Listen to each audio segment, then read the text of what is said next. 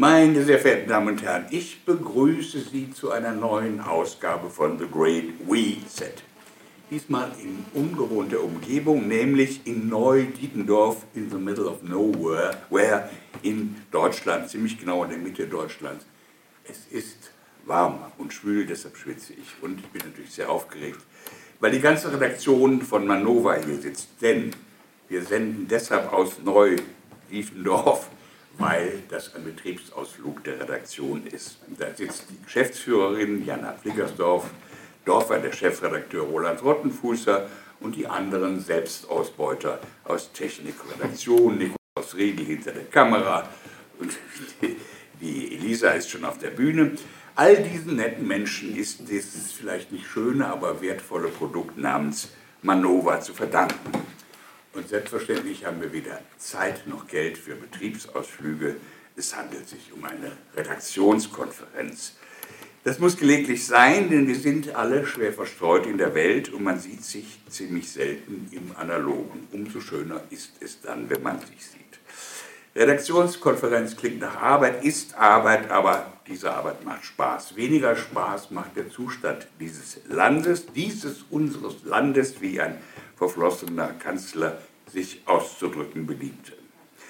Ich erinnere mal daran, dass wir vor knapp zwei Jahren eine Bundestagswahl hatten, mitten in der verheerendsten Pandemie aller Zeiten. Und ich kann mich beim besten Willen nicht daran erinnern, dass es ernsthafte Auseinandersetzungen über das Corona-Regime gegeben hätte. Möglicherweise gab es irgendwo einen Dissens im Bereich zwischen 5G und 7G, aber der ist mir entgangen. Die, der Konflikt in der Ukraine schwelte damals bereits sieben Jahre. Das war ebenfalls kein Thema, aber man wusste immerhin, dass man keine Waffen in Krisengebiete liefern würde. Das ließen die Grünen vor allem verlautbaren. Ein paar Monate später wussten sie schon gar nicht mehr, woher sie all die Waffen bekommen sollten, um Russland zu ruinieren, um es mit unserer Chefpfadfinderin auszudrücken. Für die Reduktion von CO2 waren ja alle, aber keiner hatte genau was im Programm, schon gar keine neuen Heizungsgesetze. Nichts von all dem, was heute unsere Realität bestimmt, stand zur Wahl. Mit, einig, mit aus, einigen Ausnahmen äh, seitens der AfD, darüber müssen wir später nochmal reden. Nichts von dem, was zur Wahl stande, stand, wurde so realisiert und man könnte das jetzt rückwärts für die letzten 20 Jahre durchbuchstabieren. Immer das gleiche Bild, diese Realität hat niemand gewählt. Mit anderen Worten, diese Demokratie ist schlicht eine Farce. Und wenn hier nicht die Demokratie herrscht, wäre was herrscht dann. Und dann und was können wir dagegen tun? Darum geht es heute. Ich bin Walter Verdrossum und ich darf Ihnen vier Kombattanten vorstellen, die mit mir am Knochen dieser Frage nagen wollen. Nein, ich stelle sie Ihnen nicht vor, Sie sollen sich selbst vorstellen. Uli, Mies, du hast dir dieses Thema gewünscht. Sag mal, wer du bist und was du überhaupt willst. Ulrich Mies, Publizist und Autor. Das letzte Buch ist Auswandern oder Standhalten, politisches Exil oder Widerstand. Ich äh, schreibe oder habe geschrieben für Rubicon, den Vorgänger von Manova, äh, und werde auch in Zukunft dem Ganzen treu bleiben. Elisa, gracias. Du. Ich bin jetzt Mitherausgeberin des neuen Manova-Magazins und äh, leite die Mut-Redaktion, wo es darum geht, dass wir schauen, wie wir mit all dem umgehen, was so stattfindet, was äh, gerade beschrieben hast. Und ja, das ist meine Rolle. Roberto de la Puente. Ja, ich bin Herausgeber der Neulandrebellen, ähm, bin Redakteur beim Overton-Magazin und freier Autor bei Manova war es früher schon beim Rubicon, habe früher auch fürs Neue Deutschland geschrieben, fürs Makroskop. Ja, und ich bleibe jetzt auch bei Manova, weil ich das erste Mal jetzt hier bin und es ist super angenehm mit euch. Zum Oliver Regenauer.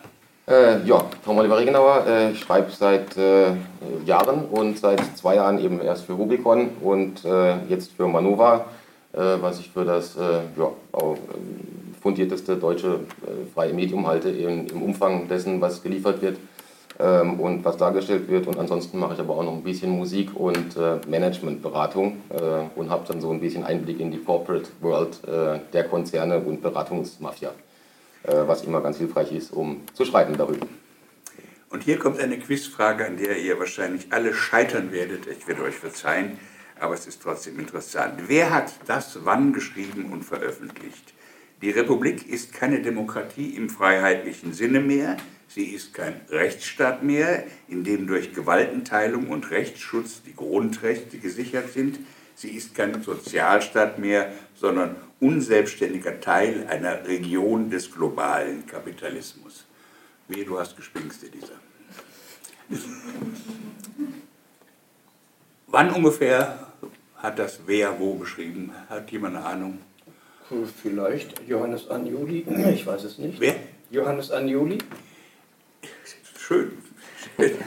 Nein, es ist. 68? Äh, das könnte sehr gut sein, das ist der Witz dabei. Ähm, es war der konservative, sogar ziemlich konservative Professor für öffentliches Recht, Karl Albrecht Schachtschneider in der Welt im Jahre 2007.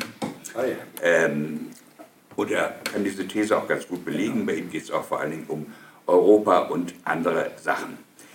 Ähm, wenn man sich die Sachen mal genauer anguckt, dann wird man unendlich viele Zitate dieser Art finden. Du sagst, Agnoli, das ist ein Linker aus den 70er, 80er Jahren oder 60er, 70er, 80er Jahren. Wir finden mittlerweile in der politischen Theorie, nicht nur in der, der kritischen linken Theorie, sondern in der politischen Theorie, in der philosophischen, in der politischen Philosophie wahnsinnig viele Abgesang auf die Demokratie. Ähm, Colin Crouch nur zu nennen, Postdemokratie ist das eines der bekanntesten. Ich könnte aus dem Stand 15 Bücher nennen, die sagen, das äh, läuft nicht, das konnte auch nie laufen und so weiter.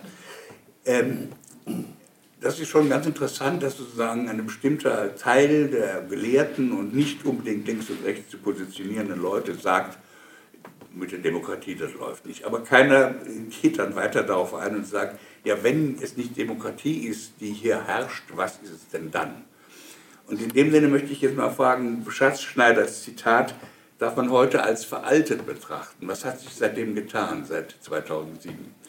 Also dem, was er gesagt hat, gesagt, es ist keine Demokratie, es ist kein Rechtsstaat und so weiter. Es hat sich was zugespitzt. Wie würdet ihr das beschreiben? Also ich kann anfangen. Also, Ja. äh, ja, also ich, ich finde auch immer, dass das äh, sehr unpräzise dargestellt wird, was herrscht. Ähm, da reden manche dann in den neuen Medien von Faschismus oder Diktatur und das sind beides Dinge, die Assoziationen auslösen, die eigentlich dem nicht gerecht werden, weil unter Diktatur und Faschismus stellt man sich halt mal die 30er Jahre vor, oder nicht? also die Gestapo, die einen nachts abholt, in Lager äh, steckt und verschwindet. Auch wenn es Covid-Lager angedacht waren oder in China gibt, hat es äh, mit Faschismus in dem Sinne, wie wir es hier als, als Deutsche auch ne, kennengelernt haben, eigentlich nichts zu tun. Was es ist, ist ein Korporatismus, so wie Mussolini Faschismus de- definierte, als ideale Form des Faschismus, die intransparente Verschmelzung von Staat und Konzernen.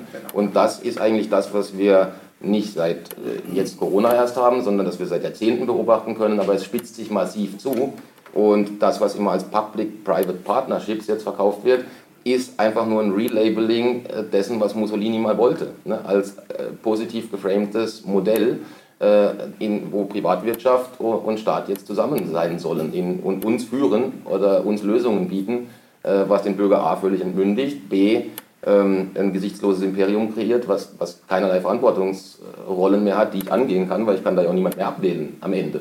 Zum, A habe ich, zum einen habe ich supranationale Organisationen, die über all dem Konstrukt stehen und in den Konzernen kann ich nun mal nichts wählen. Also die sind halt äh, ein Konzern. Ne?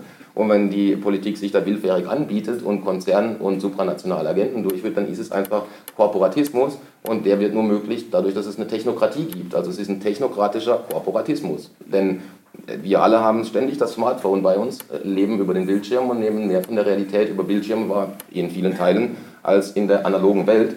Und ohne diese Technokratie wäre das Modell, was wir heute in der Ausprägung, in der Massivität haben, gar nicht möglich. Mit einer analogen Presse, ohne permanente Propaganda über invasive Geräte, ähm, die wir uns auch bald noch über die, also ans Handgelenk binden sollen oder äh, implantieren gar, wäre das Modell nicht so schlagkräftig. Also es ist, für mich ist technokratischer Korporatismus, ich finde, dass man das auch präzise bezeichnen muss und die wenigsten Leute in unserem Medienspektrum das tun, weil man gerne um sich schlägt oder auch seine Follower mit Buzzwords ähm, abholt. Ja. Das äh, ist aber am Ende ist es so ein bisschen Clickbait ähm, oder Publikumspleasing.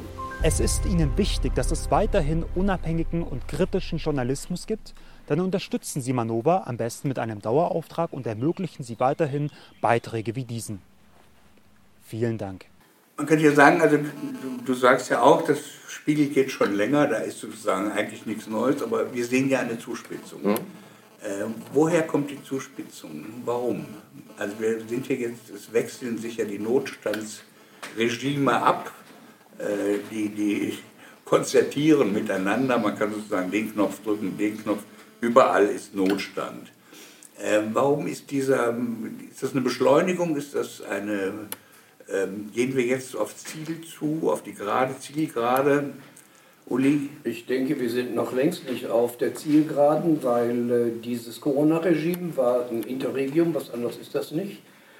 Äh, sie werden weitermachen. Wir wissen natürlich noch nicht, welche äh, Schublade Sie als nächstes ziehen werden. Aber auf äh, die Basisfrage von dir einzugehen, was hat sich eigentlich seit äh, Schachtschneiders äh, Zitat getan?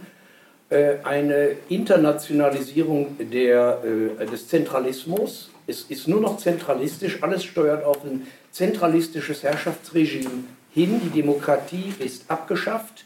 Die existierte schon damals. Zentralismus nationalen oder Bitte? globalen Zentralismus oder nationalen? Nee, global. Hm. Ich nenne das ja auch Globalfaschismus, auch wenn dir der Begriff Oliver nicht gefällt. Es ist nämlich interessant, äh, zu sehen, welche Komponenten waren im alten Faschismus vorhanden, welche sind in dem von mir so bezeichneten neuen Globalfaschismus vorhanden. Da wird man enorme Parallelen feststellen. Dann wirst du natürlich Komponenten haben, die waren im Alten noch gar nicht da, weil bestimmte Technologien noch gar nicht da waren. Und in, dem, in diesem neuen, aus meiner Sicht, Globalfaschismus ähm, kommen eben ganz neue Komponenten hinzu. Und das Zentrum aus meiner Sicht ist, äh, liegt in den USA. Die ganzen Verwerfungen kommen aus den USA, massiv aus meiner Sicht. Und ähm, das Zentrum ist eigentlich der Weltherrschaftsanspruch. Jedes Imperium, jedes Regime, das in irgendeiner Weise mal auf die, sich selbst auf die Fahnen geschrieben hat, ähm, den Weltherrschaftsanspruch zu vertreten und das dann auch noch über Full Spectrum Dominance, äh, ist per se, ich sag mal, mindestens faschistoid. Mindestens. Ich gehe weiter. Elisa, wie siehst du das mit dem Faschistoid oder nicht? Also sozusagen der Disput zwischen Oliver und Uli. Ähm, äh, findest du das wichtig, da einen Unterschied zu machen? Ähm, also ich ich sehe da überhaupt keinen Gegensatz. Also es kann ja beides gleichzeitig sein. Und mir fällt auch auf, dass es auch die ganzen Themen sind, die jetzt in der Bevölkerung, weil wenn wir von Demokratie sprechen, geht es ja eigentlich darum, dass die Bevölkerung ja angeblich der Souverän ist. Ähm, und ich weiß nicht, ob das überhaupt jemals der Fall war oder vorher halt nur so schien. Ähm, und für mich wird es halt immer deutlicher, die Zuspitzung, weil diese Themen, die jetzt die Bevölkerung spalten und vereinzeln, immer schneller sich abwechseln. Ja. Und es gibt immer mehr Treten. Parallel geschaltet sind. Genau. Also, ja, ja. Du kannst jetzt ja mal, können jetzt auch mal Nervenpocken schalten. Ja, sicher. Und, Polykrise äh, ist das. Äh, das ist egal, welches Thema, man traut sich. Und dann, gibt's, äh, dann trennen sich die Leute voneinander durch die Technokratie. Äh, ist keine Geselligkeit mehr, keine Gesellschaft. Jeder sitzt irgendwie am Smartphone, es macht süchtig. Wobei ich mich aber oft frage, ob es nicht auch äh, systemisch ist, dass das dann irgendwann wie so ein Selbstläufer wird oder ob das wirklich alles so geplant orchestriert wird und was ist dann systemisch und warum, selbst wenn das Menschen erkennen, können sie da nicht drauf, draus aussteigen einfach. Ähm, das ist so die Frage, die ich dann mitnehme, wenn wir das jetzt erkennen. Ähm, ja. Roberto. Naja, Oliver hat vorher in, in einem Nebensatz gesagt, dass ähm, das schon faschistoid ist, aber dass man halt im gewissen Sinne immer sich vorstellt, das ist wie 33 oder vorher auch in den 20ern. Ähm, wir haben, glaube ich, durchaus eine Art faschistisches System, aber anders als damals ist es ein lächelndes. Also man präsentiert uns ja, also ich meine, Hitler und Mussolini waren nicht dafür bekannt, dass sie besondere Demokraten gewesen wären oder ähm, irgendwie die Interessen der Bevölkerung mit, mit lächelnder Visage ähm, ähm, bedient hätten. Aber heute ist es so, man lächelt viel, wir, wir schaffen hier ein System mit Safe Spaces, da kommen wir dann zum Vokismus und so weiter. Wir sind unglaublich rücksichtsvoll. Ähm, gleichzeitig boxen wir natürlich eine Agenda durch, äh, eine neoliberale, neoliberale Agenda durch, ähm, die eigentlich mit, mit, dieser, mit dieser Rücksichtnahme gar nicht vereinbar ist. Ähm, mit anderen Worten, wir haben wirklich, ich höre jetzt ganz oft, du hast von der Postdemokratie vorher gesprochen, ich, ich lese jetzt ganz oft diesen Begriff Fassadendemokratie, der das viel besser umschreibt. Das haben wir wirklich. Wir haben eine Demokratie, eine Simulation von Demokratie, die uns lächelnd präsentiert wird. Und dahinter verbirgt sich ein mindestens faschistoides System. Ich sehe einen großen Unterschied. Der Faschismus hatte das Versprechen von Verbesserung, von Rettung, von Heil. Also Schluss war es dann auch die Endlösung und der Endsieg.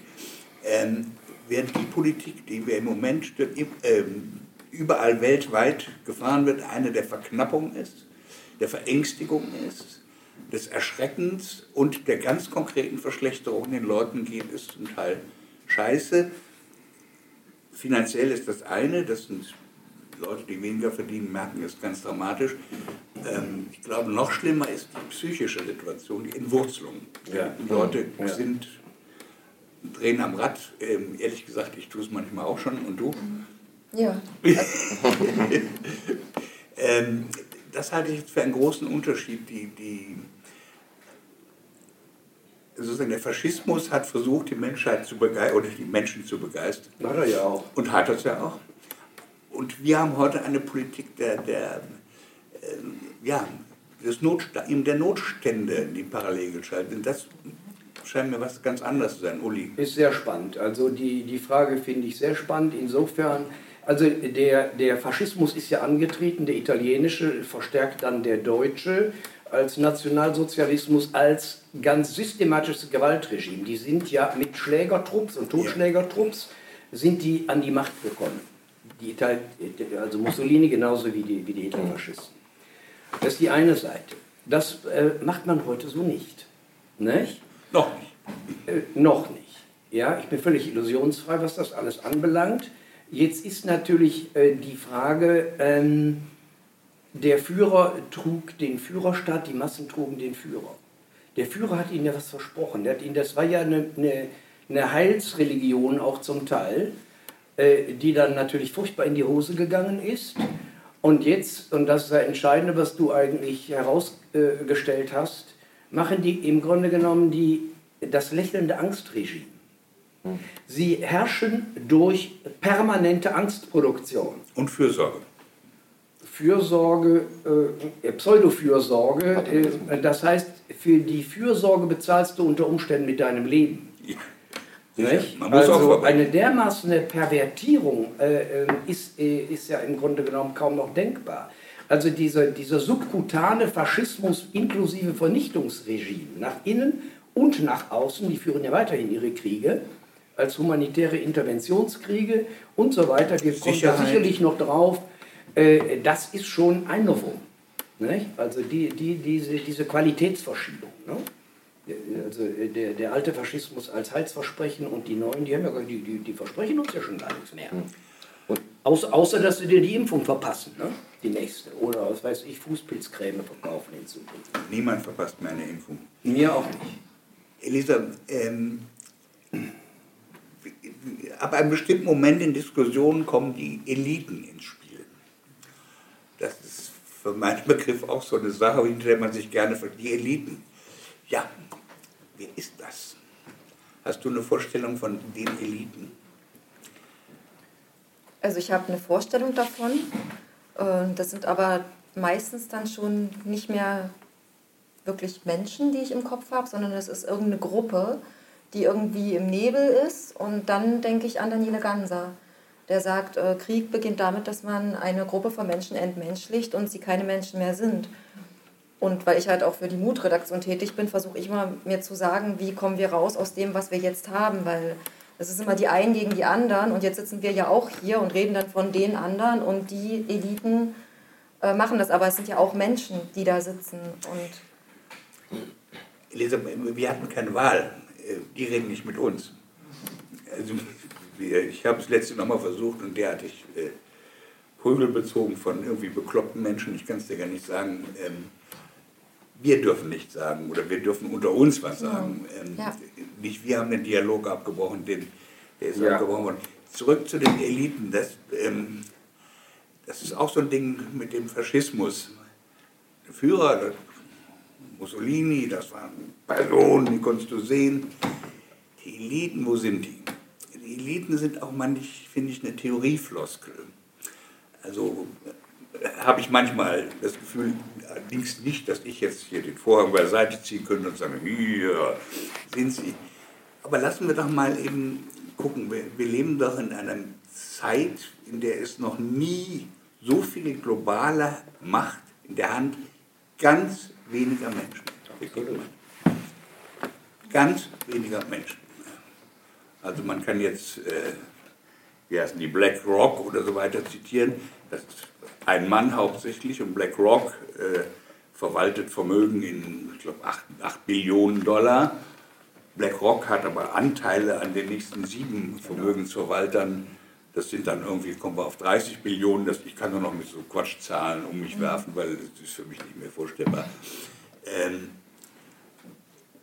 und da, das finde ich, das sind Eliten. Und wenn man dann dahinter guckt, dann sieht man, dass BlackRock, also das Vermögen von Lufthansa verwaltet, aber auch von Air France und aber auch von äh, Air Mongolei und so weiter, ähm, dass die sozusagen gar kein Interesse mehr haben an irgend so etwas wie Konkurrenz oder an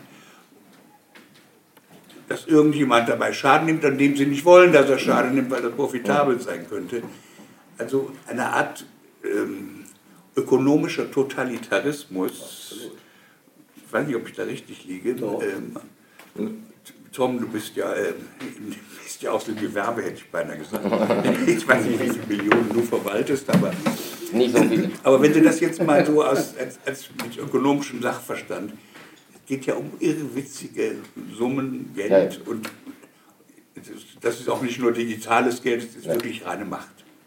Absolut. Äh, ich noch einen Nachsatz kurz zum, äh, zum Uli sagen darf, äh, wegen der Gewalt. Also das Regime braucht ja heute keine Gewalt mehr mit eben Prügeltrupps. Ja? Heute hat man invasive Technologie. Das Telefon, was wir in der Tasche haben, ist Gewalt, weil es hält uns vom normalen Leben ab.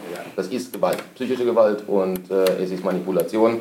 Und die wenigsten Leute nehmen das bewusst wahr. Die nehmen das nicht als Tool, sondern werden von dem Ding getriggert, gesteuert, manipuliert und nervös gemacht. Deswegen gibt es unglaublich viele Jugendliche mit Depressionen ja, und, und ähm, Wahrnehmungs-, Selbstwahrnehmungsproblemen. Also die Gewalt muss heute gar nicht mehr durch den Prügeltrupp kommen. Der Prügeltrupp ist einfach unsichtbar. Das ist unser eigener Prügeltrupp. Ja, wir machen es eigentlich selbst, ja, dadurch, dass wir unbewusst mit den Dingen umgehen, die man uns hinschmeißt und noch nicht gebildet sind, nicht äh, erfahren im Umgang mit diesen Dingen. Das ist das, was ich noch sagen wollte. Und zu dem Elitenthema ist... Ähm, also da gibt es natürlich die ökonomischen Eliten, da kannst du dir dann, und da bin ich ein bisschen anderer Meinung als Uli, natürlich ist äh, die, die, das sichtbare, elitäre, supranationale kommt in der Regel aus Amerika. Da sitzt die UNO und so, ne? dann hat man eigentlich so die und WHO und so, das ist alles meistens New York oder Washington, da kommen die, die Agenten her und das ist das, was wir im Fernsehen sehen, der Führer der neuen Welt, unser, ne? der Joe Biden äh, und so. Dann, äh, aber das sind nicht die Eliten, also die Finanzeliten, die im Hintergrund stehen. Das sind ja Bankenkartelle, die schon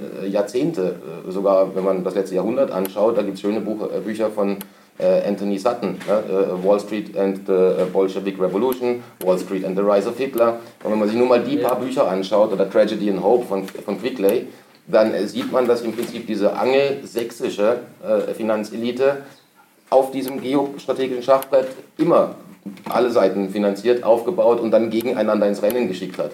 Und dann wurde aus diesem ganzen angelsächsischen Imperium das angloamerikanische.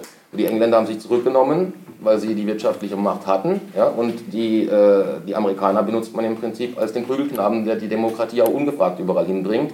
Und die Demokratie ist, wie wir hier schon ausgearbeitet haben, eben keine Demokratie. Es ist das äh, Orwellsche, umgedeutete die Simulation von Partizipation, wo das Einzelne, und das ist das Endziel, und das hat schon Rhodes Anfang des 20. Jahrhunderts geschrieben, in seinen Testamenten, Cecil Rhodes, äh, damals äh, mächtigster Mann seiner Zeit, ne, also Gründer von De Beers und Rhodesien hieß wegen Rhodes so, ähm, dem sein Ziel war ein globaler Kollektivismus, denen war völlig wurscht, ob das links ist, rechts oder was dann nachher bei, an der Macht ist, ja, das war denen völlig egal.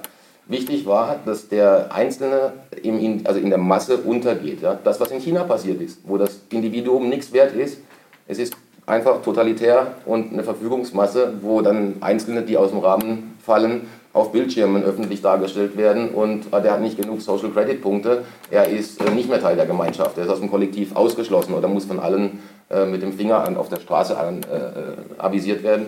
Das ist, äh, was ich da sehe und eben, es wirkt, als wäre es Amerika, aber es sind diese schon lang bestehenden Finanzkartelle. Also im Prinzip, es gibt den schönen Spruch, Gangster überfallen eine Bank, Profis gründen eine. Und ich, ich halte das für, das ist für mich eigentlich so der, das, das Übel. Und, und heute sind Banken eben ersetzt oft durch BlackRock und, und Fidelity und Vanguard, die eben am Markt aktiver sein können als eine Bank. Denen gehören die Banken. Ja, ja, und die können am Markt auch aktiver sein, weil es halt nur noch ein, ein Mann ist. Ne? In, in Larry Fink, BlackRock, der dann wo anrufen kann und sagen, wenn das nicht läuft, ziehe ich mir morgen das Kapital raus und dann geht eure Währung runter. Und damit hast du einen Hebel, den hatte noch nie irgendeine einzelne Geschäfts- oder Investmentbank vorher. Ne? Jetzt ist nur die Frage, worum geht es? geht es um mehr Kohle? Nee, mehr Macht. Die Kohle haben sie ja. ja das, die Kohle haben sie schon alle. Also die, das, das ökonomische, der ökonomische Kreislauf ist schon komplett leer. Das ist 2008 schon explodiert und das System war da schon fertig. Wir leben nur, ich weiß nicht mehr wie viel Prozent, aber 1, 2, 3 Prozent von dem existenten Buchgeld in irgendwelchen Datenbanken ist im Umlauf. Ist praktisch nichts. Also wir leben vom Traum, dass das irgendwas wert ist, wenn ich irgendjemanden einen Schein in die Hand drücke. Das ist schon lange so. Also die wollen nicht mehr Geld, die haben schon alles Geld und allen Besitz. Ähm, die wollen Macht, Macht und Kontrolle. Das hat sogar, ich glaube, ein Rockefeller Junior mal in irgendeinem Interview, bevor das Interview losging, äh, hat ihn der, der Moderator gefragt, was, was, eigentlich das Ziel ist. Sie haben doch schon alles. Hat er gesagt, ja, am Ende Ausschalten der Personen, einfach, dass die Supermarkttour nicht mehr aufgeht. Wie wir das wollen. Tom, ich bin dir sehr dankbar, dass du jetzt den Namen Rothschild nicht genannt hast. Denn nach unserer neuen Gesetzgebung ähm, also den Verfassungsschutz, äh, verfassungsschutzrelevante Delegitimierung des Staates, reicht es, dass du in einer Aufzählung von Bankenmacht den Namen Rothschild erwähnst, um dich des flagranten Antisemitismus zu überführen. Dann haben wir doch mittlerweile ein Repressionsinstrumentarium, was ich bis vor drei Jahren für, lächerlich gehalten hätte. Ähm, gibt hier auch Leute im Saal, die haben äh, sozusagen ganz konkret damit zu tun. Ähm, ich meine nicht die Leute vom Verfassungsschutz, sondern die von ihm verfolgt werden. Ähm, die, ähm, da werden jetzt neue Instrumente installiert. Die liegsten da. Noch können wir ja jetzt hier so ganz nett reden. Aber also wie gesagt, es ist nachzulesen in, dem, in der Beschreibung des Delikts des, des verfassungsschutzrelevanten, der verfassungsschutzrelevanten Delegitimierung des Staates. Das ist ungefähr die irrsinnigste Prosa, die ich je in meinem Leben gelesen habe. Und die macht mich äh, völlig, ich hätte mal gesagt wuschig, aber das wäre das falsche Wort. Ähm, die nimmt mir den Atem, weil diese, dieser totalitäre Anspruch, Selbstanmaßung und diese Dummheit der Argumentation, also dass zum Beispiel Rothschild als Beweis, den Namen Rothschild als Beweis für deinen Antisemitismus zu nehmen. Wir haben also mittlerweile ein ganz nettes Repressionsarsenal. das wird so an ein paar Leuten exekutiert.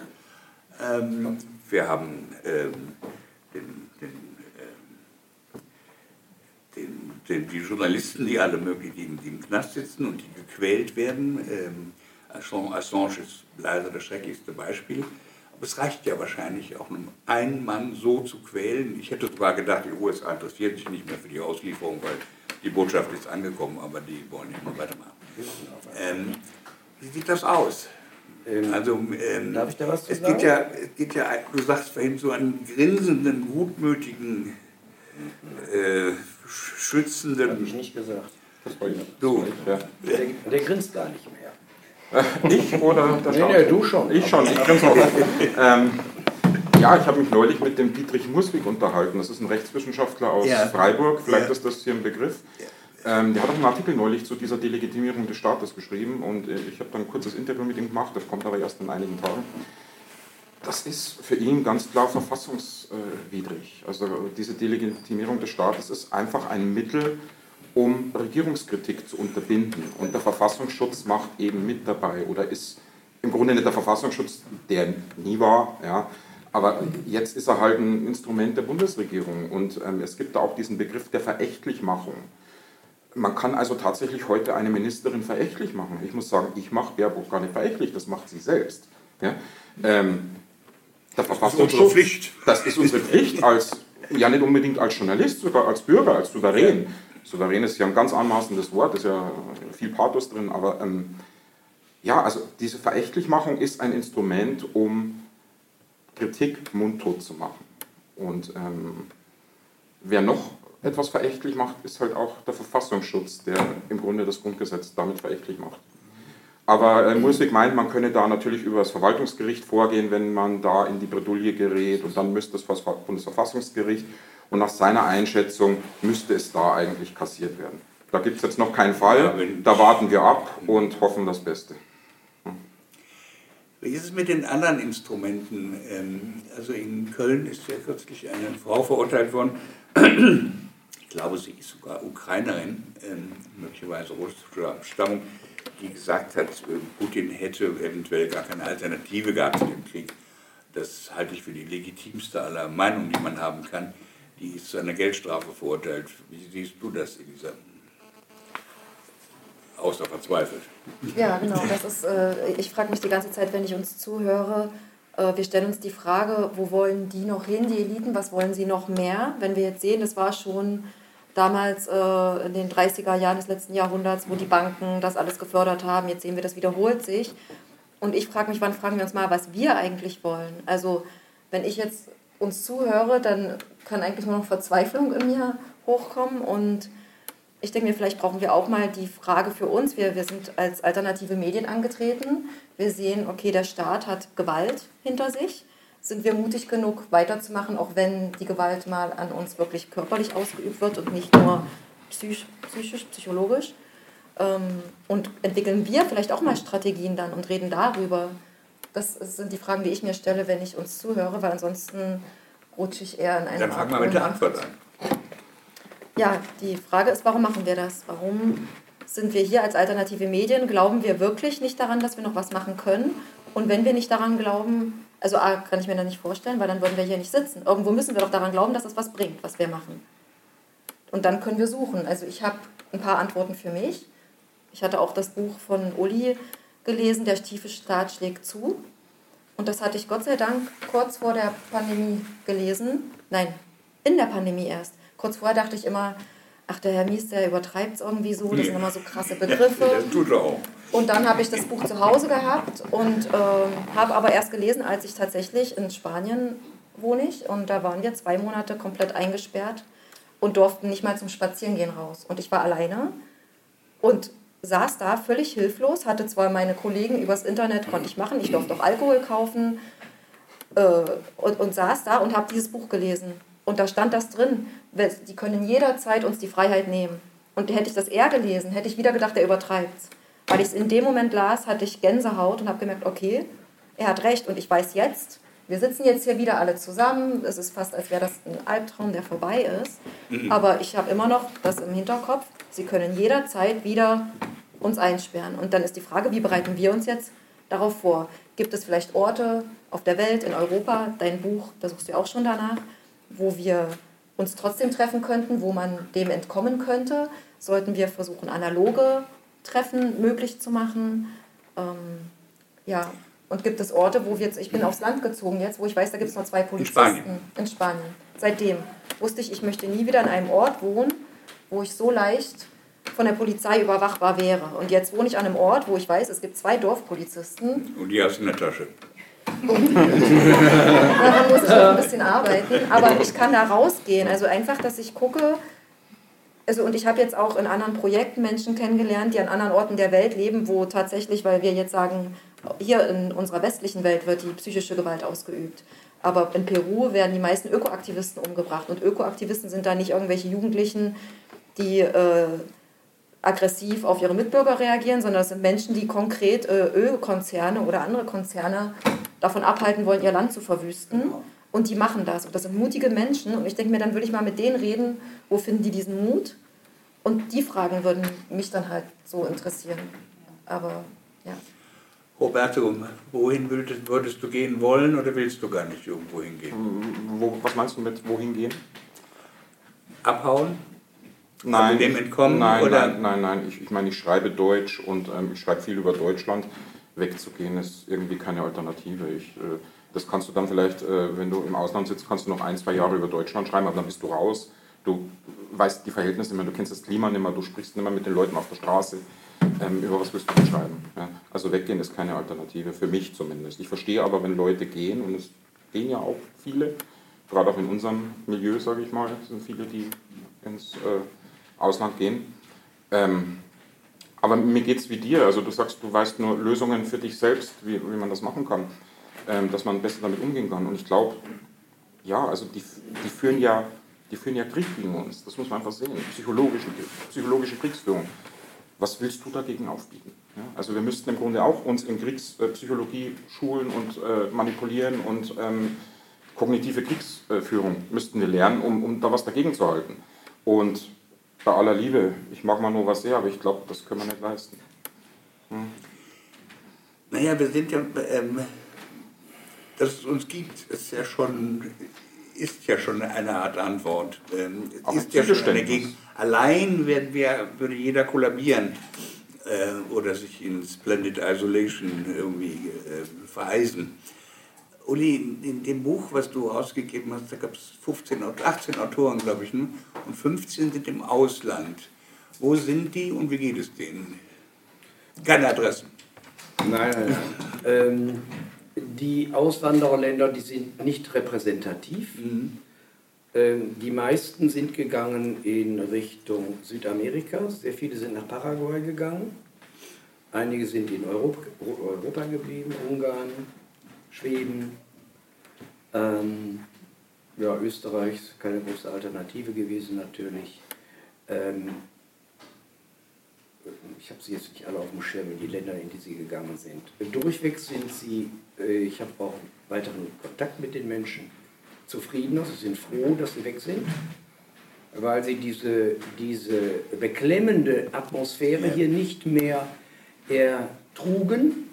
Und du hast ja auch vorhin gesagt, äh, die, die machen ja die Schlinge immer dichter, das stimmt ja auch. Und diese Nummer mit Delegitimierung des Staates, wenn ich da noch mal kurz drauf eingehen darf, ähm, da äh, sind wir ja bei einem Punkt, dass das nahm richtig Fahrt auf mit 9-11. Dürfen wir nie vergessen. 9-11 ist ja, äh, sagen wir mal, medial überhaupt nie aufgearbeitet worden.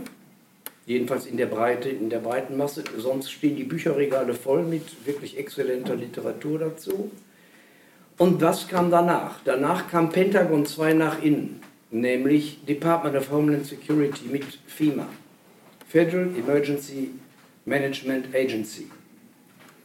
Also eine Faschisierung nach innen, wie man sie sich nicht vorstellen konnte. Und heute, ich meine immer noch, die besten Analysen kommen aus den USA selber, weil da die äh, Verhältnisse am schlimmsten sind.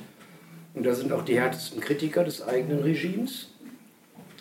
Äh, die sagen eben, wir sind in einer faschistischen Situation. Und in den USA ist die Rechtslage offenbar so, dass du tatsächlich die Leute, die jetzt in irgendeiner Weise vom Staat als Terroristen bezeichnet werden, und das kann jeder sein, der die Regierung kritisiert. Jeder, der die Regierung kritisiert, den können die so abstempeln. Und der ist reif für die Verhaftung. Das ist die Sachlage. Und ähm, äh, dann muss man einfach mal sehen, ich weiß nicht genau, wann die Umbenennung des deutschen Innenministeriums erfolgte, denn das heißt ja Ministerium des Innern und für Heimat. Homeland Security. Das heißt, die haben enorm viel gelernt aus dieser Situation in der Kooperation, wie man Opposition stranguliert. Und äh, das machen die wirklich immer weiter, immer weiter. Und Delegitimierung des Staates, dieser Staat ist doch völlig verrottet. Ja, von der Volksdemokratie oder, oder von der, von, vom Anspruch der Volkssouveränität hin zurück zum, äh, zum, äh, zum wirklichen bösartigen Regime. Ja. jetzt haben wir mehrere Stränge. Nochmal jetzt weiter auf der, auf der Klaviatur weiter. Die, ich habe immer mehr den Eindruck, aber der ist wirklich nur Daumen gepeilt, dass sozusagen die Zustimmung zu den Herrschaftsverhältnissen abnimmt. Bei Corona war sie noch angstgesteuert. Mittlerweile schütteln, schütteln viele Leute den Kopf über den Ukraine-Krieg, auch wenn sie es nicht sagen, schon gar nicht unsere Kollegen, also die am allerwenigsten natürlich. Ähm, und auch diese Klimahysterie, ich meine, wie, wie, blöd muss man eigentlich sein, in jedem vollgelaufenen Keller einen Beweis für äh, menschgemachten Klimawandel oder so Quatsch zu sehen. Äh, es wird ja pausenlos auf diese Dinge. Und die Leute nehmen innerlich Abstand. Das reicht ja nicht. Das reicht ja. Ich, ich denke, der innere Abstand ist der erste Schritt. Ohne den kommst du nicht heraus. Das ist richtig. Und, äh, das ist richtig. Du musst, und äh, das ist sogar der entscheidende Schritt, du musst sagen, ich, ich nicht bin nicht überzeugt. Äh, I'm not convinced. das ist jetzt scheiße. Jetzt brauchen wir nicht Joschka Fischer, entschuldige. Ähm, Nochmal dazu, weil, wenn wir darüber reden, der Staat, das ist ja dann wieder ein Machtapparat, da sind Leute, da sind Menschen, die führen etwas aus. Und wir sind auch alle Menschen, also dieses System, das ist ja immer so abstrakt. Und ich denke mir, okay, es funktioniert ja nur, in Spanien ist das deutlich, deutlich her, weil da nicht immer gleich alles gemacht wird, was als Gesetz irgendwo vorgeschrieben wird, weil ein Polizist sagt, das ist mir zu blöd, äh, ich will selber rauchen, deshalb werde ich dem jetzt nicht äh, eine Strafe dafür geben, dass er raucht oder so. Und deshalb merke ich, da haben wir doch, das ist das, wo wir ansetzen können, auch in der Stadt. Also ich meinte auch gar nicht, dass man jetzt ins Ausland gehen muss, sondern vielleicht kann man seine Nachbarn kennenlernen, vielleicht kann man die Polizisten bei sich im Ort kennenlernen und menschlich kennenlernen. Und was du jetzt sagtest, wegen Klima und wie blöd muss man sein, das ist eben auch wieder, wenn wir wissen, äh, wir werden auch gespalten durch Meinungsmache, dann ist auch da die Sache, ich möchte mit Menschen reden, die das mit dem Klima anders sehen. Und gerade wenn ich die erreichen möchte, wäre es vielleicht hilfreich, wenn ich sie nicht gleich als blöd abstemple, auch wenn das natürlich ein menschlicher Reflex ist. Aber das ist der Ansatz, der für mich eben nicht nur persönlich ist, für mich, also ich sehe das wirklich als politische Strategie. Wenn ich das vorlebe, ich komme mit Leuten ins Gespräch, die uns vielleicht sonst als Querdenker sehen, was mich stört, und auf einmal hören die mir zu, weil ich sie nicht gleich verurteile. Und das ist halt frustrierend, weil es geht nicht so schnell wie, ah, ich hau jetzt einen Artikel an eine Masse raus und jetzt alle, alle, sind jetzt alle friedlicher. Aber ich merke, in zwischenmenschlichen Beziehungen kann man sehr viel erreichen. Und wenn wir die Leute da kennen und dann kommt eine Krisensituation in Kriegsgebieten, dann halten die Leute zusammen. Dann winkt der Polizist dich vielleicht durch, weil er dich kennt, anstatt dich zu verhaften. Also, dass wir so strategisch denken und diese Beziehungen jetzt aufbauen, solange es noch geht, und dass wir selber diese ganze Manipulation, die wir bei anderen immer erkennen, aber auch bei uns durchschauen. Ab dem Moment, wo wir die anderen sagen, sind wir in die gleiche Falle getappt, der Trennung und der Spaltung. Mhm. Habe ich ein schönes Beispiel zu. Habe ich ein schönes Beispiel zu, weil ich gerade neulich durch Zufall und äh, gegenseitig in Unkenntnis, was der andere tut, mit jemandem zusammensaß eine Stunde, äh, der, wenn man das von außen betrachtet oder wenn wir uns bei irgendeinem Social Media Portal getroffen hätten, auf jeden Fall genau die andere Blase repräsentiert, die ich repräsentiere, wenn man das so framen will. Und äh, nach wenigen Minuten war der schon beim Thema Klimawandel und hat mir dann erzählt, äh, wie er das sieht. Ja? Und dann habe ich mal bewusst eben nicht irgendwie dagegen argumentiert oder die Begriffe verwendet, die wir sonst alle verwenden oder angefangen zu erklären, wann es wann wie warm wurde und kalt, sondern habe gesagt, ja, das äh, habe ich mal unkommentiert gelassen, habe gesagt, ja, Umweltschutz ist wichtig. Umweltschutz oder Naturschutz. Und dann waren wir auf einer Welle. Ne? Das war Zustimmung. Ein paar Minuten später waren wir beim Thema Krieg. Da, ich, da wurde auch die Schuldfrage nicht angesprochen, ne? jetzt ob äh, NATO oder Russland. Aber wir waren uns dann nach wenigen Minuten auch einig, wenn man so ein bisschen drumherum schifft, dass Pazifismus äh, das Richtige ist und Krieg das Falsche. Kein Krieg kann von irgendjemandem gewollt werden und Krieg dient nur den Herrschenden. Ähm, und ja, das Volk leidet immer. Und so ging das weiter. Das ging auch zum Kapitalismus dann. Dann habe ich gesagt, der Kapitalakkumulation ist ja auch ein Problem in dem System, ne? weil es könnte ein Elon Musk oder ein George Soros auch könnte morgen den Welthunger beenden oder die Obdachlosigkeit. Wieso machen die das nicht? Ja. Und wir waren eine Stunde lang zusammengesessen und haben uns in jedem Punkt verstanden. Und das zeigt dann auch eins, nämlich dass die, womit eigentlich auch eins, äh, einer der Texte in dem, in dem äh, Buch von Markus Klöckner, wo ich das Nachwort geschrieben habe, wo es darum geht, dass Sprache, also jedes totalitäre Regime fängt mit Sprache an, indem man wie bei der Pandemie äh, Solidarität oder Loyalität entwertet und das Gegenteil daraus macht.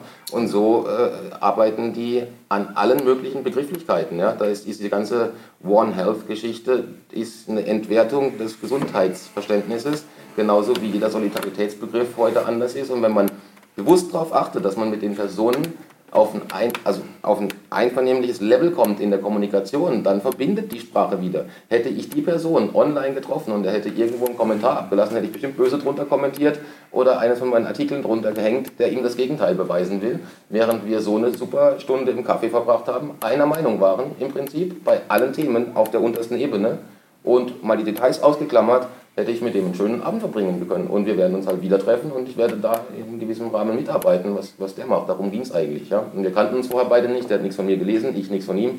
Jeder kannte nur so grob die Rolle, dass ich irgendwie Autor bin und er macht was anderes. Und ähm, das ist das genau, was Elisa gerade gesagt hat. Da ist gar keine Spaltung. Da ist die Spaltung aber sichtbar, weil sie von oben in uns reingeprügelt wird durch mediale Narrative und durch die Entwertung und Umdrehung und, und äh, Umdeutung der Sprache. Das einzige Element, was schon Montaigne gesagt hat, das uns verbinden kann, ist Sprache. Und damit fängt jedes totalitäre System immer an. Ne? Also, Wenn ich da einhaken darf, also ich sehe es ähnlich. Im analogen Leben gibt es wenig Spaltung. Ähm, ich erlebe das ganz genauso. Ich unterhalte mich mit Leuten, ich unterhalte mich auch mit AfD-Lern. Das geht. Man hört zu, man muss nicht immer alles gut finden, man kann auch mal sagen, du, das sehe ich anders. Ähm, aber mit Respekt und mit Freundlichkeit und dann geht es. Ich glaube, die Spaltung ist tatsächlich ein digitales Problem.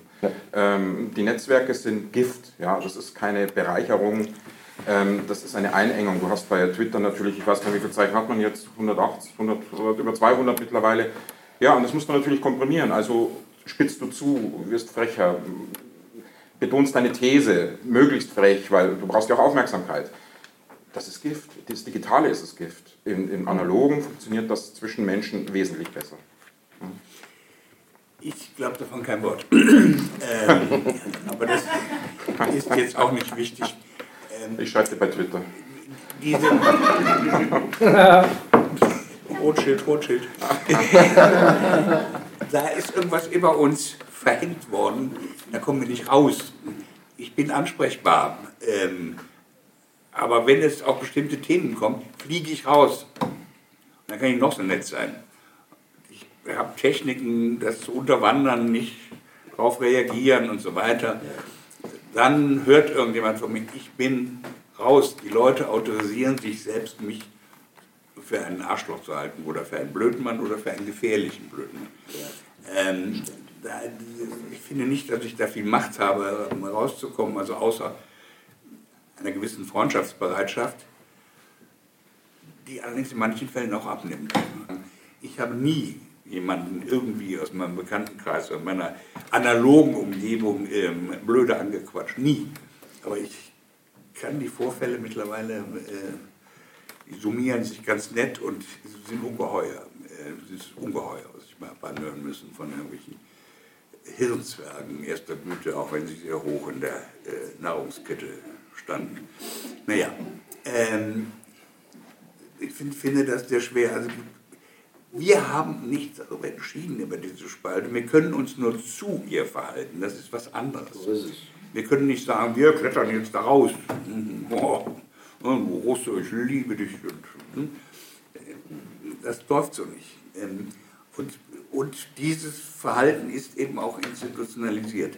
Jetzt ist die Frage, was wollen wir? Also wenn ich jetzt mir selbst diese Frage stelle, die du dir gestellt hast, gesagt, ich kann nicht anders. Also, ich sehe jetzt hier einen gewissen Mensch, der lachen wird, ähm, der, weil er Pastor ist. Äh, ich kann nicht anders, ich muss, was soll ich machen? Ich kann mich dem nicht beugen, ich wäre, ich wäre ein schlechter Diener.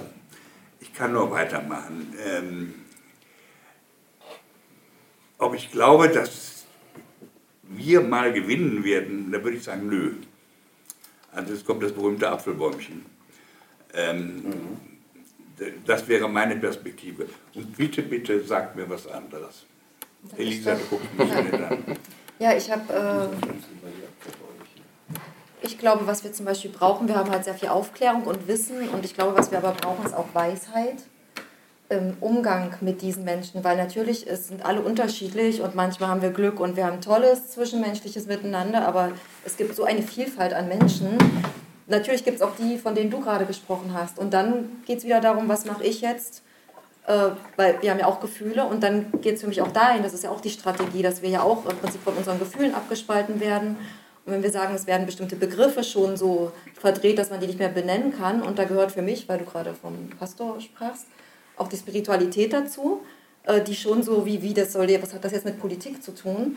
Das kann uns aber helfen, mit dem Ganzen umzugehen und überhaupt auch erstmal zu verstehen. Also für mich bedeutet das zum Beispiel diese ganze Welt um uns herum, die immer da ist. Also wenn wir jetzt sehen, es gibt die menschengemachte Welt, das ist dieses System und da haben wir auch schon die Pille, die rote und die blaue Pille, weil wir erkennen die Scheinwelt in der menschengemachten Welt und wir sehen jetzt die richtige Welt in der menschengemachten Welt. Es gibt aber dann noch die weiße Pille, damit wir auch mal wieder die Welt erkennen, die uns erschaffen hat, von der wir immer noch keine Ahnung haben. Es ist ein Mysterium. Und das wieder zu erkennen und das Leben zu feiern, weil bisher versuchen auch wir nur in dem System und vom System geprägt, Lösungen zu finden, um aus diesem System rauszufinden. Während ich glaube, die Lösung liegt dann auf einer anderen Ebene, wo wir unsere Kreativität brauchen, die Weisheit. Man muss das System aus sich selbst rauskriegen. Das ist der, der Punkt. Genau, auch. Also, weil es Man ist ja muss sich alles so selbst komplex. entwurzeln. Also, das Das geht, ist wenn wir sehen im Draußen, was nicht funktioniert und sagen dann, aber es ist ja draußen so blöd. Ja, genau, aber das kann ich jetzt nicht ändern. Wo kann ich denn ansetzen und was ändern? Und ich habe gemerkt, bei mir, mein Weltbild hat sich komplett geändert. Und das geht auch je nachdem, in welche Informationen gebe ich mich hin, äh, wie fühle ich mich dann und auf welcher Frequenz. Und dann gibt es Bewusstseinsforscher, und das sind auch Wissenschaftler, die halt feststellen, oder Gehirnforscher, die feststellen, wie, wir müssen ja auch Gewohnheiten ändern. Also da sind ja wir auch mit drin. Wir erkennen etwas, aber ändern es nicht. Und dann können wir doch vielleicht auch diese Hirnforschung nutzen. Du hast ein sehr schönes Gespräch mit Gerhard Luther Genau, Luther wenn wir merken, wir brauchen äh, die Frequenz, also eine Vision, die uns begeistert und Freude macht. Und das ist jetzt natürlich eine riesen Herausforderung, wenn wir feststellen, was hier der Status quo ist, also wie das System ist. Und dann ist für mich die Frage, wie kommen wir denn in die Freude? Und dann merke ich aber zum Beispiel, ein Uli Mies beschäftigt sich sehr viel mit diesen Sachen, hat immer noch diesen Humor. Und da ist auch Schaffensfreude mit drin. Und die finde ich, die können wir dann auch nutzen für uns. Und deshalb haben wir auch so lange durchgehalten. Also sonst wären wir ja alle schon äh, frustriert zu Hause und alkoholabhängig oder so. bin ich schon unterwegs. Ich hoffe, dass wir bald mal ein Gläschen Pessimismus hier. Darf ich auch noch was Positives sagen? Also ich resümiere mal, ich brauche ähm, ein, ein Zelt mit Weisheit, ich brauche ein bewaffnetes Fahrzeug und äh, ähm, ein Bodybuilder-Studio. Es sind sehr unterschiedliche Anforderungen, die wir dieses Standhalten oder Flüchten, also der Fluchtreflex, den verstehe ich insofern, ich will raus aus diesem Sound. Wenn ich in einem, im Ausland bin, selbst wenn ich die Sprache ein bisschen kann, bin ich raus aus einem bestimmten Sound. Ich, ähm, meine Frau und ich, wir haben ein Haus in Marokko und deshalb das immer wie, ein, wie ein, eine Erlösung von diesem abendländischen äh, Drill-Quatsch erlebt, ohne die, den Orient verstanden zu haben. Also dieses Rauslaufen ist erstmal eine, eine Art Befreiung. Wo können wir denn hinlaufen? Du kannst diesem System nicht weglaufen. Das ist eine Illusion.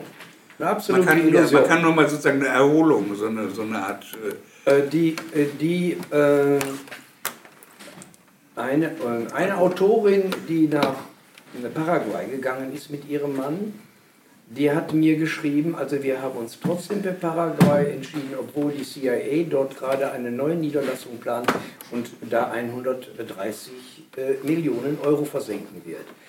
Also dieses, diese, ich sage ja, dieses faschistische Regime bedroht die ganze Welt, hat 1000 Militärstützpunkte größer und kleinerer Art bis zu Lilipads, wo 200 oder 300 Militärs hocken.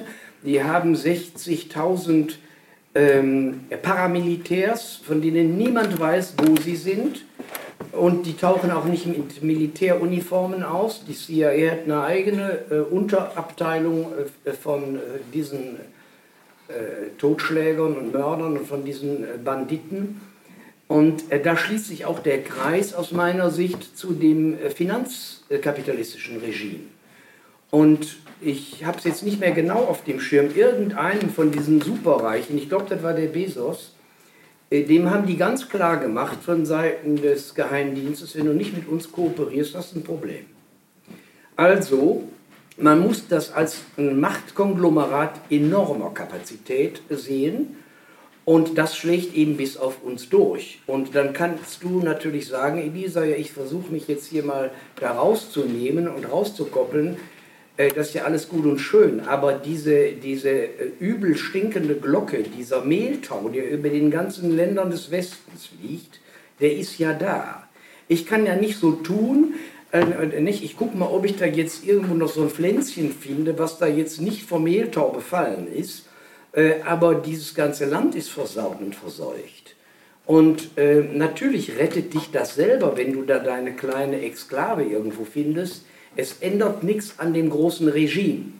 Und ich bin davon überzeugt, wir müssen selber, ich sage insbesondere verbal aufrüsten, ich weiß nicht, ob ich da noch viel dran tun muss, ähm, auf jeden Fall ähm, äh, denke ich, ist das, ist, das, ist das ein möglicher Weg zu sagen, mit uns gar nicht. Ihr könnt uns verhaften, ihr könnt alles Mögliche mit uns machen, aber ihr werdet uns nicht sagen, äh, dass äh, die permanente Angstmache Sinn macht und ihr könnt auch nicht jede Scheiße uns erzählen. Das nehmen wir einfach nicht an. Ganz einfach, wir verweigern uns auf allen Ebenen, die ihr uns hier liefert. Und das ist eine totale Verweigerungshaltung, soweit wir es können. Kannst du aus allem aussteigen. Die wieder was Meditatives hat, das muss Aber man. ich, ich, ich will zur Auswanderung würde ich gerne noch was sagen. Ich finde, das ist so ein bisschen eine Debatte, die, die mich ein bisschen ärgert, denn ich bin ja eigentlich Proletarier. Ja? Also von Haus aus. Von Haus aus, ja. mein Vater war, war Schweißer, ich habe Schlosser gelernt, meine Mutter hat im Einzelhandel gearbeitet. Also kleine Leute, würde man sagen. Ähm, die, werden, also die, die, fallen ja hinten runter, seit 30 Jahren mindestens, ähm, verdienen immer weniger. Ähm, es gibt einen riesigen Niedriglohnsektor. Wir reden hier über das Auswandern, das ist für einen kleinen Teil der Bevölkerung vielleicht überhaupt eine realistische Option. Das stimmt. Aber die Leute, die ich kenne, weißt du, die haben nichts auf der hohen Kante. Wenn die 1000 Euro auf der hohen Kante haben, dann ist das viel wo gehen die hin? Was machen die? Wollen die dann äh, Regale auffüllen äh, auf Teneriffa? Oder, ähm, also das ist eine Debatte, die für einen Großteil der Leute in, diese, in diesem Land keine Bedeutung hat, weil es einfach überhaupt nicht realistisch ist. Ja, da sitzen wir hier und äh, haben es nicht ganz so schlecht. Das muss ich leider dazu sagen. Ich wollte auch noch was sagen, was Walter nicht so äh, hier negativ rüberkommt. Ähm, wenn du Hoffnung haben willst. Ne? Also die Geschichte hat uns ja recht gegeben in dem Punkt, dass ein Imperium noch nie auf Dauer funktioniert hat. Also wenn du in der Geschichte zurückguckst, hat das ein oder andere länger gehalten. Aber es gibt heute kein tausendjähriges Reich und auch sonst kein Imperium, das, egal wie groß und mächtig es war, sich gehalten hätte, weil es immer an seiner eigenen Arroganz irgendwann implodiert. Und ich finde, es gibt ein paar gute Zeichen. Wenn man nämlich so viel Propaganda fahren muss und so viele Narrative, die Polykrise auffahren muss, damit wir hier permanent im, im Angstmodus sind, äh, dann äh, haben die offensichtlich das Gefühl, und das sieht man ja auch an Statistiken, die Vertrauenswerte in Politik, Medien und so nehmen seit Jahren und Jahrzehnten konstant ab. Ja, und das ist das einzige Kapital, was die Politik hat, ist, dass man ihnen das abkauft, was sie erzählt, ja, und das Geld, dass man ihm vertraut. Also wenn diese Werte alle abnehmen und die Polykrisen und diese Angstmacherpropaganda stetig hochfährt, dann ist es eigentlich ein gutes Zeichen, weil das bedeutet, dass das System rotiert und zwar stark. Ja? Sonst könnten die sich da bequemer machen und müssten jetzt nicht alles aufwiegen und brechen, versuchen in den Debattenraum zu pressen. Und dann noch ein letzter Punkt, wenn man dann äh, Lösungen will, was ich ganz oft feststelle und was mich auch wirklich ärgert, ist dann, wenn Leute sich als Opposition, also, ja, oder äh, belesen in dem Punkt, ja, kritisch oppositionell bezeichnen und schreiben mir dann von Google-Adressen, benutzen permanent ihr Smartphone, haben irgendeinen so Alexa-Roboter zu Hause stehen und sind komplett inkonsequent wir, was wir brauchen, ist im Mikrowiderstand oder in so Makrowiderstand, wie man es auch nennt, dann auf der persönlichen Ebene als allererstes mal Disziplin, dass man anfängt, die Dinge nicht mehr zu benutzen, die böse sind, in Anführungsstrichen. Also kein PayPal-Konto, eben keine äh, Alexa, nicht bei Amazon bestellen. Und wenn man einen Google-Account hat, geht man halt vielleicht zu einem anderen Mail-Anbieter und boykottiert endlich mal, weil wir haben gerade gesehen, was passiert, wenn Boykott funktioniert in Amerika, wo äh, große Ketten wegen dieser LGBTQ-Geschichte, äh, Target und äh, Budweiser mit Bier, ähm, Milliarden an Unternehmenswert eingebüßt haben und ruckzuck war das Zeug aus den Stores rausgeräumt und äh, Ende. Ja, also dann rudern die zurück. Also wir haben Macht und die Macht kann jeder Einzelne ausüben, wenn man diszipliniert ist. Aber die meisten Leute sind dermaßen in dieser Bequemlichkeitsspirale drin, äh, dass sie halt abends ihren Netflix angucken. Netflix ist eine Firma, wo nur injizierte Schauspieler drehen dürfen. Wie kann man da ein Abo haben? Wenn man gegen das System ist, dann kündigt man das Abo und guckt sich halt was anderes an oder liest ein Buch. Also ich finde diese Inkonsequenz, die hängt mir wirklich zum Hals raus, weil es ganz viele Leute sind, mit denen ich da Kontakt habe, die, die das komplett falsch machen und dann auch ein schlechtes Beispiel vorleben. Man müsste für die paar wichtigen dezentralen Dinge werben, sie bekannt machen und, und äh, sie in den richtigen Kreisen verteilen. Aber da sind wir wieder bei unserer Arbeit als Medium. Wenn wir jetzt den Hirnforscher Gerald Hüther reinnehmen und die Begeisterung, dann haben wir es anscheinend noch nicht geschafft. Das ist die Bequemlichkeit, ist ja nicht, dass wir uns aussuchen, bequem zu sein. So ist unser Gehirn, dass wir Klar. Energie sparen. Und bisher machen auch wir, wir liefern Fakten, aber da ist keine Begeisterung. Und dann lesen wir, wissen auch, ich weiß auch, Rauchen ist nicht gut für mich, aber mich hat bisher noch keiner davon begeistern können, nicht zu rauchen. Also Deswegen meine ich, wir, vielleicht ein ungünstiges Beispiel, aber ja, weil du sagtest atomisierter Widerstand und du sagtest mit, den, äh, mit der ärmeren Bevölkerung bei mhm. uns. Also wenn ich auch zum Beispiel von Ausland rede, meine ich nicht immer unbedingt, dass dann da die Leute von hier dorthin ziehen müssen. Aber wenn, wir jetzt, wenn ich euch zuhöre, ich lebe im Ausland, dann merke ich einfach nur, man redet hier so von dieser deutschen Blase und ein Groß, aber wir reden ja von einer globalisierten Welt. Dann können wir doch aber auch mal gucken, wie es in den anderen Ländern, die nicht westlich sind, weil der groß, größte Teil der Welt ist eben nicht westlich. Äh, wie gehen die damit um? Was gibt es dort für Widerstandsbewegungen, wo vielleicht die Kultur noch nicht so, das System noch nicht so in den Köpfen ist? Und da können wir was lernen über den Widerstand. Wie zum Beispiel Rajasthan, Indien, wo eine ganze Region, wo Klimakatastrophe war, äh, die, die haben ihre Region wieder bewässert und die haben ein Klimaparlament äh Quatsch, ein Wasserparlament, Verzeihung. Da sind elf Flüsse, die ausgetrocknet waren, wieder äh, ganzjährig wasserführend, weil es eine Graswurzelbewegung war. Und die waren bestimmt nicht online vernetzt, also auch rausfinden, wie können wir jetzt, es ist politisch, wenn ich für mich entscheide, ich werde dieser Sucht mit dem Smartphone nicht weiter folgen. Genau. Also das auch nicht mehr da immer dabei zu haben, die analogen Kontakte, also wie das Private und das Politische ineinander überfließt und man muss sich dann nicht immer vernetzen, aber kann sich absprechen. Also ich glaube, alles, was so, ich weiß nicht, ob das Guerilla das richtige Wort ist, Taktik ist, wo was vereinzelt ist, kleine Medien, viele kleine Medien haben, dann kann man eins abschalten, aber die können ja nicht alle abschalten genau. und immer wieder neu hochladen. Also, dass es Freude machen kann, auch äh, sich wieder mhm. zu ermächtigen mit den anderen zusammen. Und eben gerade auch die Leute, die sich abgehängt gefühlt haben oder, oder abgehängt wurden tatsächlich, die selten vorkommen, die reinzuholen, denen wieder zu zeigen, wir sehen euch. Und hm. was könnt ihr machen? Wieder Stammtische, Debatten, keine Ahnung. Und so sind wir. Das halte ich ja jetzt nur wirklich für einen Witz. Ne? Was? Ja, was du da gerade erzählst, das ist doch. Das ist doch äh Wenn die Leute zusammenhalten und sich nicht ja, mehr spalten die, lassen, das funktioniert doch, doch nur, weil sie gespalten sich sind. Sich informieren ist eine Hohlschuld und keine Bringschuld. Also von daher. Äh, ich, Aber wie, wie willst du die da reinholen? Wie willst du die Deklassierten reinholen in unsere Debatte? Da lache ich mich doch schlapp drüber. Na, indem ich denen vielleicht erstmal zuhöre und ihnen zeige, ich sehe dich. Also wir haben ja auch unsere Autorin Susanne Bohner, die sehr stark für diese Menschen eintritt. Und vielleicht haben wir die noch gar nicht stark wieder genug mit reingeholt. Also wir brauchen ja alle Menschen. Und das geht ja nur übers Analoge, nicht über, äh, ich erzähle jetzt, wie die Welt ist, sondern vielleicht lerne ich auch mal was, was ich noch nicht wusste, wie deren Welt ist. Lass mich mal eine technische Frage stellen. Und zwar an dich, äh, weil du ja Manova da ähm, auch Regie führst, mit Regie führst. Ähm, in meiner Warte werden wir mehr, also der innere Widerstand nimmt zu. Ähm, das heißt aber auch umgekehrt, der äußere, die äußere Repression wird, die Daumenschrauben werden angezogen werden. Ähm, ich rechne mit, es ist schon wahnsinnig viel passiert, was wir haben noch nicht mal den Überblick über den Schaden. Das an Hausdurchsuchungen, an ich sehe das immer bei den YouTube-Kommentaren bei diesen Sendungen hier, was Leute erzählen. Ich breche in Tränen aus und es ist furchtbar. Ähm, was tut ihr technisch, wenn sozusagen die, die Schraube angezogen wird? Die, die schalten euch den Server ab. Seid ihr darauf gerüstet? Da bin ich jetzt überfragt. Sind wir darauf gerüstet? Nicht, kann nicht fuschen. Nein, das ist also einfach. Es geht auch gar nicht um die Antwort, sondern aber genau deswegen sage ich aber Medienvielfalt.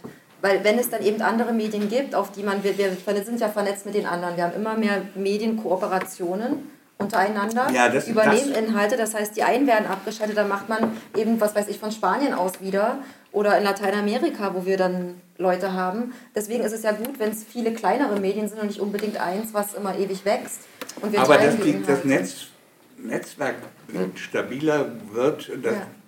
Du nix, du sagst, nee. Nee, wenn, also das, das, technisch muss man das anders sehen. Wenn das technisch wirklich äh, so läuft wie jetzt bei diesen, äh, eben, wir hatten es vorhin kurz davon, von dieser äh, UN Common Agenda. Da Ja. gibt es ein Policy Paper für Global Digital Compact, heißt das. Ja. Und das heißt die globale, digitale Kontro äh, die globale Kontrolle des digitalen Raumes, der jetzt eben neben Weltall zum Global Common Good erklärt wurde von der UN. Und wenn die an den richtigen Stellen ausschalten, hilft es gar nichts, ob du in Spanien bist oder in Deutschland oder irgendwo, dann ist das Internet ab. Und zwar für dich, weil das mittlerweile so präzise steuerbar ist, dass das Bankenwesen vielleicht noch funktioniert oder deren Transaktionssysteme und die QR-Code-Dystopie. Aber äh, deine Accounts und deine Seite sind weg. Und äh, jetzt kommt erst das äh, Netzwerkdurchwechslung, äh, also, ähm, nein, Digital Services Act der EU, ne, 24. August, glaube ich, tritt das in Kraft.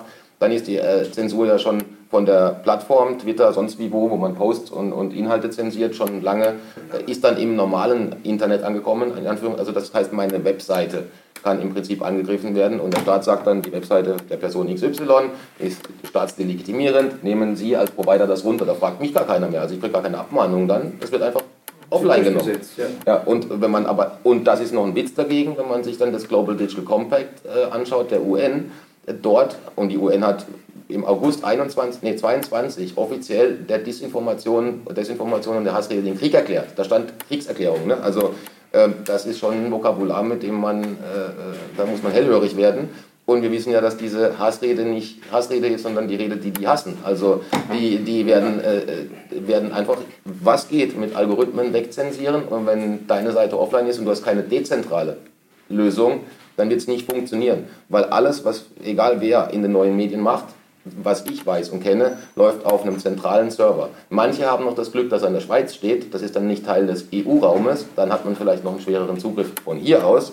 Aber die Schweiz ist auch Mitglied der Vereinten Nationen. Also wenn Global Digital Compact kommt, dann ist auch der Server dort nichts mehr wert am Ende. Und das Einzige, was dann hilft, ist ein Internet, was über Nodes betrieben wird, wo sich einzelne Rechner im Prinzip ein Netz erschaffen, ohne dass es einen zentralen Server gibt, auf dem ich zensieren kann. Und das hat kein einziges Medium. Niemand hat das. Es gibt ein paar Netzwerke, die laufen schon auf Blockchain-Basis. Technisch ist das das Einzige, wo man noch mit rumkommt. Und selbst das funktioniert zum Beispiel in China nicht mehr. Da kann man auch das technisch mittlerweile unterbinden. Also wir müssen ins Analoge. Ja, analog, äh, Printmedien, äh, Telefonbücher schreiben, statt die Telefonnummern im iPhone speichern und einfach wieder dahin, wo eigentlich ja, also was, was, was bleibt von dem, was wir tun, einen Artikel ausdrucken. Und, und wirklich analog zurück. Das Digitale macht krank und ist das Ende der freien Gesellschaft.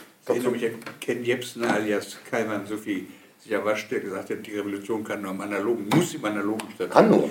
Ähm, Tom, du hast mich, du führst zurück zu dem Thema, was wir ja ursprünglich im Visier hatten, Herrschaft, Herrschaft der Eliten. Und du hast kürzlich, wie ich finde, einen, einen großartigen Text geschrieben über, über diese Papiere, UN-Papiere, die, die äh, Policy Briefs, ähm, die, von denen ich keine Ahnung hatte. Das sind tatsächlich Herrschaftsanmaßungen, ähm, die muss man doch mal angucken, da wird es einem schlecht. Kannst du dazu nochmal. Ja, ganz kurz, ja. Uli, du sagst ja auch Weltherrschaft, das, ist- das klingt alles so nach Räuberpistole.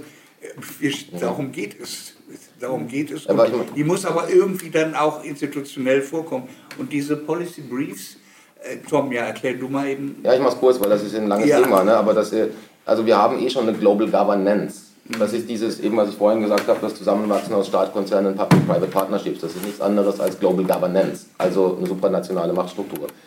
Was die aber wollen, ist Global Government. Und wie kommt man dahin? Das ist über noch mehr Gleichschaltung und Zusammenschaltung und Kontrolle. Eben jetzt gibt es neue Global Common Goods, also eben Weltraum und digitaler Raum. Das war vorher nicht der Fall. Ähm, Das heißt, äh, dieser Global Digital Compact etc., das gehört alles zu den äh, Policy Papers, die seit März veröffentlicht werden monatlich und ist Teil der Our Common Agenda der UN. Der UN. Und das hat fast niemand auf dem Schirm, da hat kaum einer was drüber geschrieben, gelesen. Ich sehe ganz wenig Informationen dazu, weil sich alle dank Empörungsmanagement mit äh, der WHO beschäftigen Ja. und dem Gesundheitszertifikat, Zentralbankwährungen, das ist alles schlimm. Aber das sind am Ende alles Symptome einer übergeordneten Agenda und die wird von der UN betrieben und die steht und das in einem noch nie dagewesenen Ausmaß, in einer noch nie dagewesenen Klarheit in diesen Policy Papers, die man sich anschauen Die sind kann. veröffentlicht, da ist kein, Auf das der ist kein UN-Website. Geheimding, die sind Nein, das nicht ist geleakt. auf- ja. ähm, einmal, einmal lesen und ist auf der UN-Webseite und dann kann man sich, das ist der letzte Punkt dazu, anschauen, was die dort machen, heißt äh, eine äh, Global Emergency Platform. Das wollen die relativ bald installiert haben und das heißt nicht ein IT-Tool, wo man dann äh, schnellere Hilfsgüter für einen Krisenfall irgendwie anfordern kann. Das heißt, die haben beschrieben, in welchem Fall die UN den internationalen globalen Notstand ausruft. Ähm, und wir wissen ja von Lauterbach, ne? Notstand ist zukünftig das Dauersystem, also hat er ja selber mal gesagt im Freudschen Versprecher. Und da steht dann drin, was alles gemacht wird. Also Pandem Pandemien sind ein Auslöser, aber dann eben auch Unterbrechung der Supply Chain, ähm, Störungen im digitalen Raum und noch ein paar Dinge. Äh, ne? Und dann am Ende noch Black Swan Events, also unvorhergesehene Ja. Ereignisse aller Art, die dann die UN ermächtigen, den Global Emergency ähm, zu verkünden. Und damit ist der Nationalstaat Nationale macht- Gesetze. Das ist, der, ist, der ist im Grunde genommen der internationalisierte Ausnahmezustand. Genau. Und der letzte Punkt dazu, der letzte Punkt dazu ist, was noch nie irgendwo stand, und das ist dort ganz neu, wann wird ein System, eine Governance-Struktur, ein Staat, wann kann man von einer Regierung sprechen? Dann, wenn sie ein Steuersystem einführt. Das konstituiert den Staat. Und die, da in dem Papier steht zum ersten Mal drin, dass sie ein globales Steuersystem planen. Und ähm, in Zukunft das wahrscheinlich so laufen wird, dass man halt irgendwie einen marginalen Anteil einer Weltsteuer hat oder irgend sowas, einer, äh, eine kleine und dann am- das wird dann immer mehr, die nationalen Steuern werden abgeschafft und so schaufelt man das dann um.